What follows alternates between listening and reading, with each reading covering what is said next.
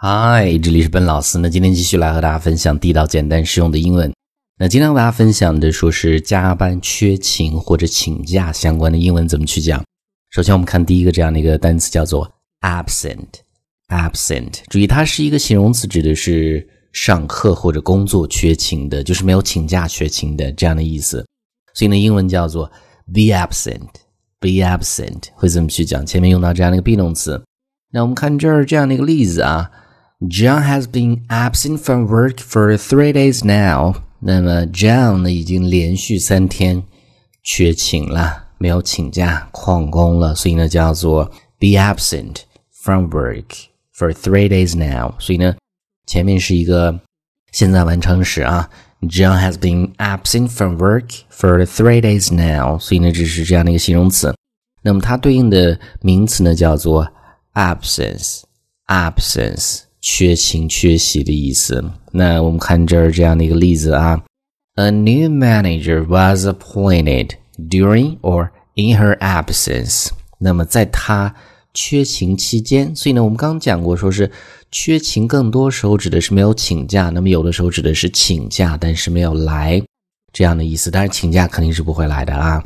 所以呢，这句的意思是，他不在的时候，没有在公司的时候呢，一个新的经理呢被。Was appointed. Appointed 是被任命的意思，所以呢，后面的介词会用到 during 或者 in 这样的介词都可以，所以这是这样的一个名词 absence。这个句子我们再读一次啊。A new manager was appointed during or in her absence。所以呢，这是第二个。我们再看第三个。那有的时候呢，我们需要去加班，英文叫做 overtime。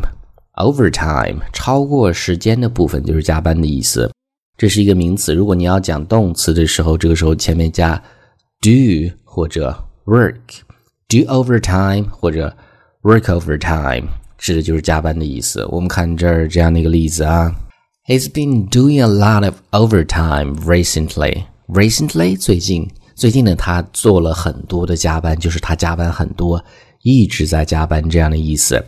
Has been doing something，这是一个现在完成进行时，指的是这个动作从过去开始一直在持续，现在还在做，将来还要做这样的意思。所以呢，这是这样的一个词组：do overtime 或者 work overtime。这个句子我们再读一次啊。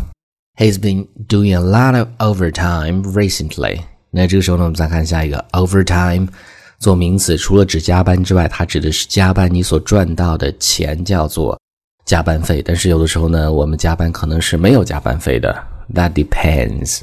那我们看这儿这样的一个例子啊，He earns four hundred and fifty pounds a week, including overtime。那么他赚了一周赚了多少呢？四十五 pounds，英镑的意思，包括加班费在里面。所以呢，这是指钱的时候加班费的意思。这个句子我们再读一次：He earns for fifty pounds a week, Including overtime。所以注意啊，四百五十你可以读作 four hundred and fifty，这是全部去读。你也可以读 four fifty，four fifty 这么去读啊，四五十都可以。这个时候我们看最后一个，最后一个叫做 leave，做动词是离开的意思。那么做名词呢是假或者请假的意思。一般前面会用 ask，ask for a leave 就是请假的意思。那我们看这儿这样的一个例子啊，I've asked if I can take week's unpaid leave。那么我已经问过，说我是不是能够请一周的 unpaid leave。没有钱的假，那么意思就是说，哎，我请假没有钱，这样能不能请假？就这样的意思。那同样的，你叫 paid leave，就是带薪假期的意思，所以这是反义词的词组啊。All right，今天上面就是我们今天整个这样的一个分享，加班缺勤相关的英文，我们再去回顾一下。第一个叫做 absent，缺勤的是一个形容词，它的名字叫做 absence。再往下。do overtime 或者 work overtime 加班的意思，overtime 也可以指加班费。leave 做名词是请假的意思，一般是 ask for leave 这样的一个表达。All right，那么这是我们今天整个这样的一个分享。那么最后呢，依然提醒大家，如果大家想获取更多英文学习的内容，欢迎去关注我们的微信公众平台，搜索“英语口语每天学”。点击关注之后呢就可以。All right, I'll talk to you guys next time.